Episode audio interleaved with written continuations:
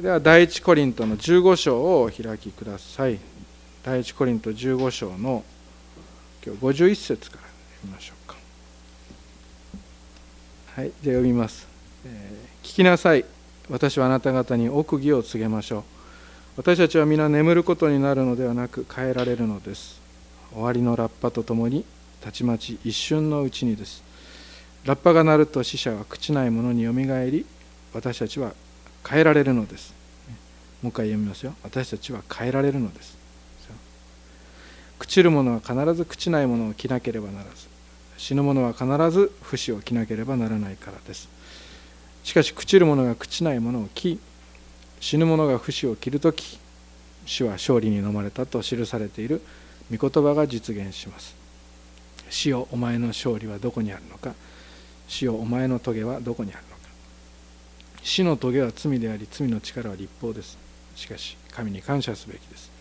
神は私たちの主イエス・キリストによって私たちに勝利を与えてくださいました。ですから私の愛する兄弟たちを固く立って動かされることなくいつも主の技に励みなさい。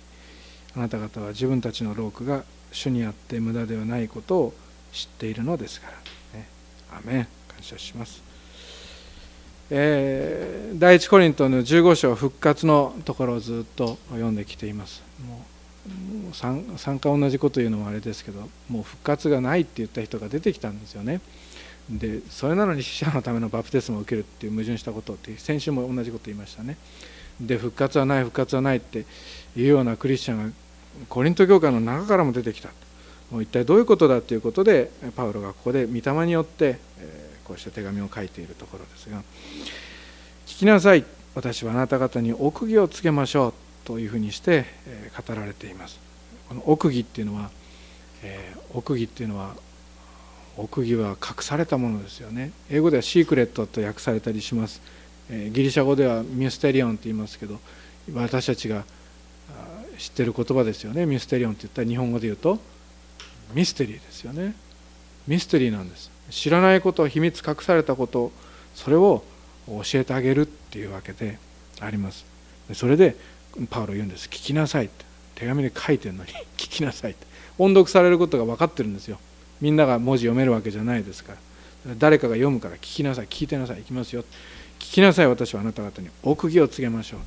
奥義を今から教えるからそれをよく聞きなさいっていうことであります。私たちは皆眠ることになるのではなく変えられるのですというのがその奥義だっていうわけです。ちょっと見ますかこの奥義ってさちょっと戻りましょうか。2章開けますか？コリントの開けないという人はいないですね。同じ書簡ですから第一コリントの2章7節だと思いますが2章7節。こう書いてあるでしょ？私たちの語るのは何て書いてあります？隠された奥義ですよね。としての神の知恵であってそれは神が私たちの栄光のために世界の始まる前からあらかじめ定められたものです。世界の始まる前からこうするとお決めになっていたその事柄を神様は隠してそしてそれを隠された奥義として神の知恵を旧約の時代にモーセを通してお与えになった。あるいは預言者たちを通してお与えになったということなんです。戻りますよ。15章。隠されたって例えばここに時計腕時計がありますけどこの奥義ミステリオンっていうのはカバーがかけられているってことなんです。こういうことなんです。で旧約の時代ずっとここに時計は変わらないんです世界の始まる前から神様はこれをするって決めておられたんです。それはもう先に言っておきますけど復活なんです。復活にカバーをかけます。そしてそのことを旧約の人たちは全員知らなかった。なんで知らなかったかっていうと旧約見たら分かるですこの地上の祝福のことばっかり書いてるんですよ。で復活のことはなかなかよく分からない。開かれていなかったんです。それは隠された奥義だったから。隠された知恵だったんです。神様はこうやってカバーをかけて見えないようにしておられたからなんです。それがミステミステリーなんです。ミステリオンでそして聞きなさい。私はあなた方に奥義を告げましょうって言ってやっと見せてくれるっていう事柄がこの復活の知恵。よね。ですからあの分からないんですたくさんねヒントは出てくるんです旧約聖書の中に。あこれも復活した後のことだな。これも新天新地のことだな。どんどん出てくるんです。イザヤ書も出てくるしダビデの予言にも出てくるしさまざまなところに出てきます。これは永遠の命のことだな。でもなんでダビデ知ってるんだろう？旧約の時代は。永遠の命とかね新天新地のことなんか全く隠されてるのにちらっと見えるんですよねダビデには。ちらっと見える。永遠の命のことが見えるんです。例えば自分のバテシェバとの子供が死んだ時のことなんか彼の行くところに私は行くだろうけれどもっていうような言葉を使ったりします。ちらっと見えるんです。でも隠されていて見えない。神様の恵みによってちらちらっとお見せになった。だけどパウロが今ここで開くんです。コリントは間違ったね。だから見せてあげると。隠された奥義としての奥義を告げましょう。私たちは皆眠ることになるのではなく変えられるのですというふうにして言うわけです。死者は死者はこの復活死ってあの肉体と魂が分かれると霊と肉とが分かれると眠るっていう表現を持って書かれていますけれどもこの私たちっていうのはこれを読んでいる私たちで読んでいるっていうのはこれを私たちずっと聖書を手渡していきますから 教会って そういうことですよね。私なんで古田先生聖書をわざわざいちいち開くんだろうか聖書をいくつも開くんだろうかなんで今日のメッセージ聖書を2箇所から開くんだろうか聖書を手渡すためですよ。この教会聖書開かなくなったらもう教会じゃなくなるからです。再臨の時に聖書開いたことがないっていうのは信徒がいないためですよ。聖書をこう手渡していき聖書を読んでいる私たちがその時再臨に会う人々が私たちなんです。その時再臨に会うクリスチャンたちが眠ることになるのではなく変えられるのですっていうふうにして書かれているわけであります。どういうふうに変えられるかっていうと朽ちるからだから朽ちない体に変えられるずっと15章を通して語られてきたことが最後のまとめでもう一回語られていきます。でもこれはずっと旧約聖書では秘密だったんです。知らされてなかった。肉体って言ったら朽ちる体のことしか教えられていなかった。だけれどもパウロが開いただけではなくて新約の精霊の霊によって霊の事からわきまえられるって書かれてますけどペンテコステによって私たちにこれが分かるようになったということがこの第一コリントの15章に書かれている奥義のことであります。私たち今ペンテコステのシーズンを迎えていますけれども精霊降臨のしてくれたことは教会の誕生日だけじゃないんです。あるいは私たちの精霊の満たしで心の癒しが与えられたとか体の癒しが与えられただけではないんです。復活が分かるようになったという。復活の奥義が開かれたというのはペンテコステの一つの働きでもあります。それもペンテコステだから言っとかないといけないなと思ってちょっと遠回りしますけども言います。私たちの霊私たちに精霊が注がれたってすごいですよ。私昨日も一昨日も今日もずっとこのこと考えてました。あのダニエルに与えられたダニエルには優れた霊が与えられていたのでって書かれてるのご存知だと思いますけどダニエル書はすごいですよ。あのダリオ僧がダニエルをあんなに大切にしたダニエルダリオ僧ってあの章の最後でクリスチャンになりますけどそれまでは未信者です。でも未信者なのにダニエルをどうしても助けたい。どうしても助けたいとそれは政治の役に立つからが一つですけどもう一つは彼の中に優れた霊があるのを知っていたからなんです。その優れた霊がいいですか？際立って優れた霊があなたの中にも注がれたってのはペンテコステなんですよね。これすごいことですよ。クリスチャンっていうのは、まあ、あのまあ、やりすぎなければ誇りに思っていいと。思うんで自信がなさすぎるクリスチャンが多くなると困りますからあのいいんじゃないかなと思いますよ。せっかくのペンテコステのシーズンに下向いて歩く必要なんかないですしあなたの中には際立って優れた霊が注がれているんです。ハレルヤ感謝します。すっごいんですよペンテコステ。続いていきますよ。で52章52節に終わりのラッパとともにたちまち一瞬のうちにこの朽ちない体を着せていただけるってことが書かれてますよね。でこれが勝利なんですよね。でこれが真実なんです。これが事実でこれが現実になるんです。現実になるんです。今は現実にならないですよ。54節に書かれてます。しかし朽ちる者が朽ちない者を着死ぬ者が節を切るとき死は勝利に飲まれたと記されている御言葉が実現します。それが起きてやってやっとそれが実現するので今は実現していないんです。私たちには分からないです。ピンとこないかもしれませんけどもあるいはあコリントの教会の中には復活などないっていう人々が出てきたのも実現してないからです。でも実現するかもしれませんって書かれてますか？54節には実現しますって書かれてます。実現したいなと思ってますじゃないんですよ。実現させたいなと思ってるわけでもないんです。神様が立てられた計画って全て文字通り現実になります。これがすごいんですよ。ことごとくです。イスラエルに対して約束されたことを通して私たちにはもうそれが分かっていますけれどもそのイスラエル建国が再建なされたのと同じような現実を持って私たちの体も再建されます。御言葉は実現します。ことごとくです。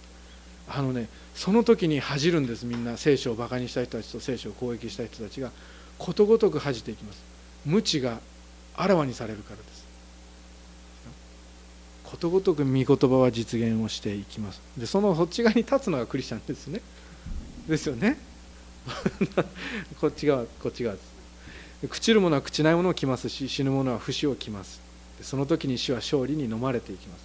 ことごとく御言葉が実現してそして死をお前の勝利はどこにあるのか死をお前の時はどこにあるのかという御言葉が語られていきます。それ誰が言うのかなって思います。私も言いたいなと思います。こんだけ人の死を見てきてこんだけ苦しみを見てきて悲しみを見てきて私も言いますよ。私絶対言ってみせるから。あの、まあ、イエス様がおっしゃって「お前黙ってろ」っておっしゃったら黙りますけどもでも言いたくないですか？こんだけ嫌なものを見せられて死にた死に死にですよ。死にこんだけ嫌なことされたら言ってやりたくないですか？お前の勝利どこにあるんだって、まあそういう時が来ますよっていうことです。でも悪霊に対する勝利が最後の勝利じゃないんですねこれを読むと。本当に。あるいは経済的な戦いの勝利が最後の勝利じゃないんだなと思います。生活の祝福が最後の勝利じゃない。最後の勝利は死に対する勝利であります。死の後によみがえってよみがえった口で言うっていうのはかっこいいですよね。勝利した口で私たちは言わせていただけるんだと信じてまいりましょう。50それこの勝利があるので57節もいいですね。57節も読みましょうあ死の棘は罪であり罪の力は立法です。56節ね。この罪も立法も消えてしまう。その罪の力立法の力それがなければならないというような事柄が全て消えて罪が消えてそして立法がいらないほどに私たちが洗い清められる。栄光の体に変えられる。それの全てが与えられるということです。立法はもうあの立法は家庭教師の役割をする必要はもうなくなるわけであります。57節。しかし神に感謝すべきです。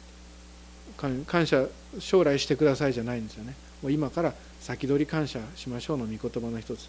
先取り感謝はいろんなところに出てきますよね。エリコの城壁が崩れる時も時の声を戦いの前に上げたっていうような事柄もそうですけどここも先取り感謝の御言葉の一つです。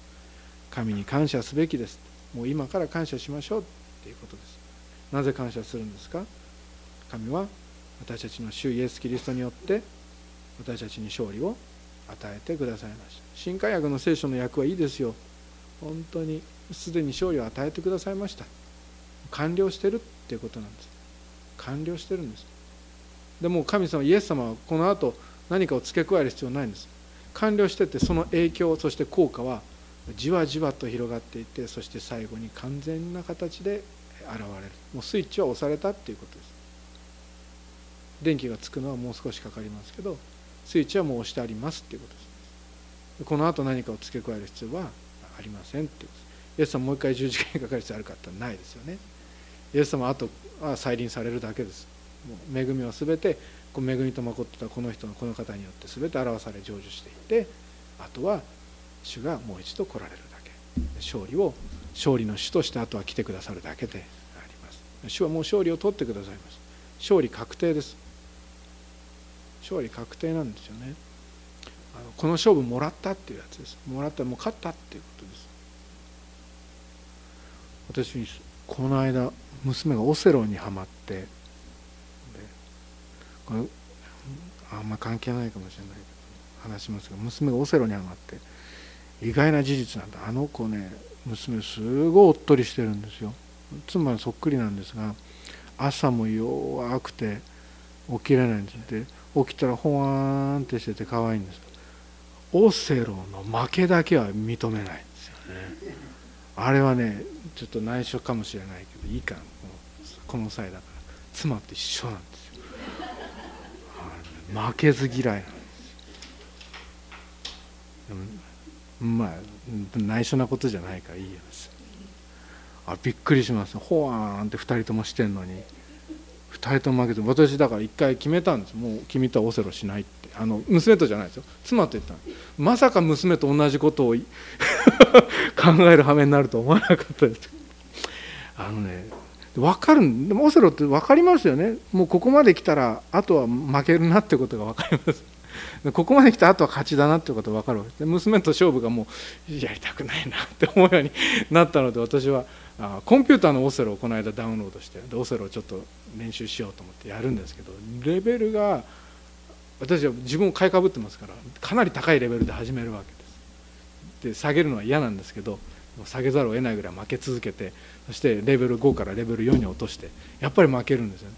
負けるんですけどもそのもう負けるのも相手が勝つのはもう途中で分かるわけですよ。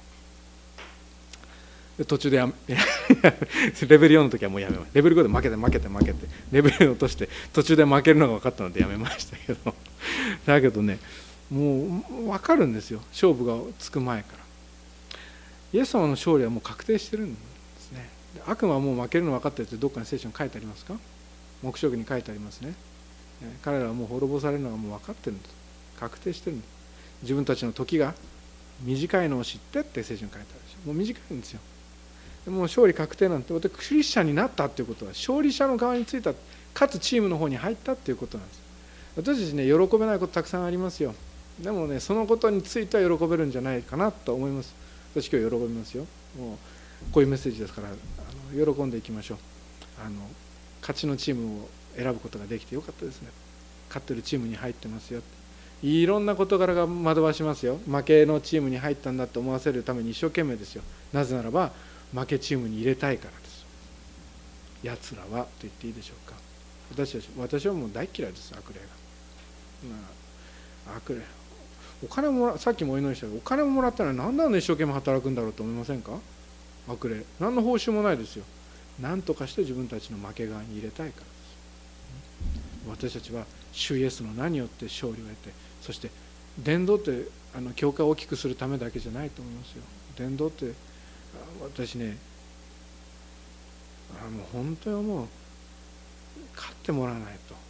私たちねその魂のより好みできないですよ。こういう人が救われてうちの教会入ったら 奉仕が これも奉仕もしてもらうしあれも奉仕できる。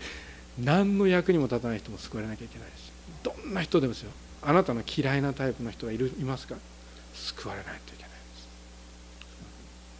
この過去に属さない羊をも主は招いて救わなければならないと思っておられるのであれば私たちもそう思っていきましょう。ちょっとメッセージがずれていきました。戻りますよ。で、え、57節。しかし神に感謝すべきです。神は私たちのシエスによって私たちに勝利を与えてくださいました。58節。ですから私の愛する兄弟たちを固く立って動かされることなくいつも主の技に励みなさい。あなた方は自分たちの労苦が主にあって無駄でないことを知っているのですからって書かれています私ここを一言でまとめればだから動かされるなということであります。あのね主の技が無駄ではないことを知っているのですからってなぜ書いたかっていうとあのね主の技が無駄に思える季節っていうのがクリスチャンにはあるからなんじゃないかなとこれ黙想しながら思いました。昨日昨日思いました。私ずっとこう黙想しながら昨日ちょっと病院に行きました。あの私の病気じゃないですよ。病院の待合室でずっと待ってながらね思い巡らしていましたよ。主の技がね 待合室で待つのも主の技だったんですけど無駄じゃないかなって思える日がねクリスチャンには来ますよ。私何のためにこれやってんだろうかって思うような季節があります。だからこの御言葉があるんです。主の技主にあって自分たちの労苦は決して無駄ではない。だから動かない人になりなさい。動かされない人になりなさい。いろんな誘惑やいろんな嘘に押されても攻撃されても動かずに働き続ける人でありなさい。っていうのが58節の御言葉の意味であります。どんな動かしがあるかっていうと読んできた通りですよ。食べて飲んで楽しもうっていう動かしがあるわけです。復活なんかないよ。明日はどうせ死ぬのだ。食べて飲んで楽しもう。快楽を追い求めようという動かしがあるんです。あなたもうちょっと説明しましょうか。クリスチャンにこういう言葉をかけてくるんです。あなた損してるよっていうことです。人生を無駄にしてるよって言ってる。でも私たちのロークは主にあって無駄ではないんですよ。こうやって言うわけです。その誘惑者は。主の技はもうやめて動物のように生きませんかと。楽しいですよと。永遠に生きる永遠に残るパンじゃなくて今のパンを大切にしましょうと。主のために永遠に残るパンのために働くことはやめましょうっていうわけであります。あるいは聖なる生活清い生活は無駄だと。ずっとあなた損してきたんだよ人生こんなに楽しいことがあるのに。損してるよ。無駄にしてるよなぜなら彼らが信じてるのはこういうことです。ゴールラインがあってゴールラインの向こう側には何もない。虚無しかない。虚しさしかない。無しかない。人間は消えてなくなって意識もなくなるんだ。つまりこれどういうことですか？死に対する敗北ですよ。向こうには敗北が待っている。試合終了が鳴ったらピピーッと終わったらあとはもう負けでみんなうなだれて帰るだけだから今もう試合なんかで苦労しないで観客席に登っていってポップコーンを食べておいしい食事を食べてなんか楽しく過ごして快楽を追い求めてそして罪を犯しましょうっていうわけです。おいしい食事罪じゃないですよ。言っときますけどでもその快楽中心に置く偶像を中心に置くのは罪ですよね。とにかく罪を犯そう罪を犯そうって言ってくる働きがあってそれは試合に出たら無駄どうせ負けるんだからっていうことです。でも聖書はいやいや勝利がもう決まっているんだから無駄にはならないって言ってるわけですよね。57節もう一回読みましょうか。しかし神に感謝すべきです。神は私たちの主イエスキリストによって私たちに勝利を与えてくださいました。勝利が約束されているから試合に出て走り続けなさいっていうわけです。どんな奉仕も無駄にはなりませんしどんな苦労も無駄にはなりません。一瞬のうちにそれが栄光に変えられる。あなたのやってきたことが一瞬のうちに主の栄光に変えられたりあるいは主の褒め言葉に変えられる日が来るのだということを覚えていてほしいと思います。一瞬のうちっていうのはいつですか？52節。終わりのラッパとともにでしょ？試合終了の笛なんですよ。私たちの命はこの地上で取られなければ主の再臨がありますね。主の再臨が試合終了の合図ですからラッパの音今日はもうなんかスポーツの試合に変えましょうか。ピッピーって言って試合終了の合図が鳴ります。鳴ります。その時一瞬のうちに私たちのやってきたことが朽ちないものに変えられるし無駄ではなかったことに変えられる主がよくやった良い忠実なしもべだあなたのやってきたことは今まで全部見てきたし私はとってもずっと嬉しかったと。みんなが分からなかったでしょあなたが苦労してきたことは。みんなが理解しなかったでしょあなたがやっていたこと。でも私はずっと見てていつも嬉しかった。その瞬間瞬間あなたの思いが嬉しかったって言ってくださるわけですよ。無駄ですか？いいえ。あなた方は自分たちの労苦が主にあって無駄ではないことを知っている。聖書に書かれている通りであります。ですからいつも主の技に励みなさいって聖書は言うわけです。これね昔のドイツの訳だとあの全力を注いで主の技に励みなさいに訳されたとこです。あの同じアバンダンスっていう言葉は英語だと使われてると思いますがちょっとはっきり覚えてないので間違ってたらすいませんけど多分アバンダンスもいっぱいっていうことです。時間的ないつもだけじゃなくて全力を注いで主の技に励みなさいっていうことなんです。恐る恐るじゃないんです。負けたらどうしよう。負けたら恥だなっていうような半分の力を出してで負けだって分かったらすぐにベンチに戻ろう逃げ出そうっていうような戦い方じゃなくてもう勝ちは決定だから全力を出して働きなさい全力を出して奉仕なさい全力を出して伝道しなさい全力を出して仕事をしなさい全力を出して神の栄光を表しなさい全力を出して賛美しなさい全力を出して祈りなさい全力を出してできる限りを使って主のために働きなさい。半分の力であと半分足つけて半分クリスチャンにつけてそして負けだって分かったらすぐさっと引いて私クリスチャンじゃなかったもんっていうようなことを言うことがないように。バールに足片足をイスラエルの神。バールが勝利者だって分かったらすぐにバールに足を踏みつけそんなような生き方クリスチャンには許されてないんですね。両足つけて全力注いでイエス様の方につきなさい。一さい主のために働きなさい。全てのことが主の栄光に変わるようにやりなさい。あなたが食べるにしても飲むにしても全て神の栄光のためにしなさい。おいしい食事をとるんだったらあなたの健康のために食べなさいよ。長く生きて主の栄光を表しなさいよ。ということですよ。本当全てのことを主の栄光のために使いなさいということ。それでね私も最後これ最後今日3分ぐらい遅れるかもしれない。こうゴールラインがあるわけですよ。走っていくでしょ。ここでゴールのホイッスルが鳴ってラッパが鳴って主の栄光がバッと起きます。そしてクリスチャンの勝利があります。私たちクリスチャンはね一番教会のクリスチャンはって言いたくないんです。なぜなら全世界のクリスチャンが私たちと同じじゃなきゃいけないから。私たち全力で走るの主のために栄光のために伝道するしそして主の栄光のために全てをやります。明日仕事がある方がいらっしゃったならばその仕事を通してクリスチャンっていうのは悪くねえなって言わせるためにやる見せてやるためにやるんですよ。栄光を表すためにやる。こうやって表していくわけです。しかし中には復活を信じないクリスチャンがいてこの先にはどうせ無虚無が待っていてこれだけやったことも無駄だ生きてるうちに楽しまなければって言ってそしてキリスト側のチームに入っていてこれ英語集会多分メッセージするので2回同じメッセージになるかもしれないけどキリスト側のユニフォームを着ていて仕事試合に出てるんだけども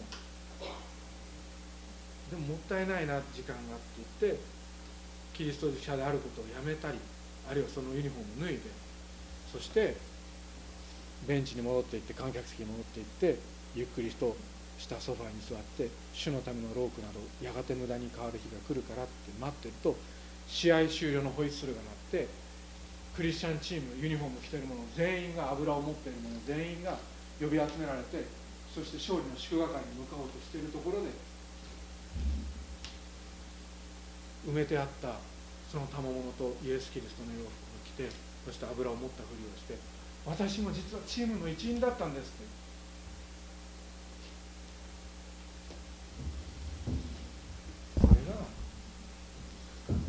クリスチャンの姿です。私たちは祝賀会が待ってます。ユニフォームそのままお祈りをします。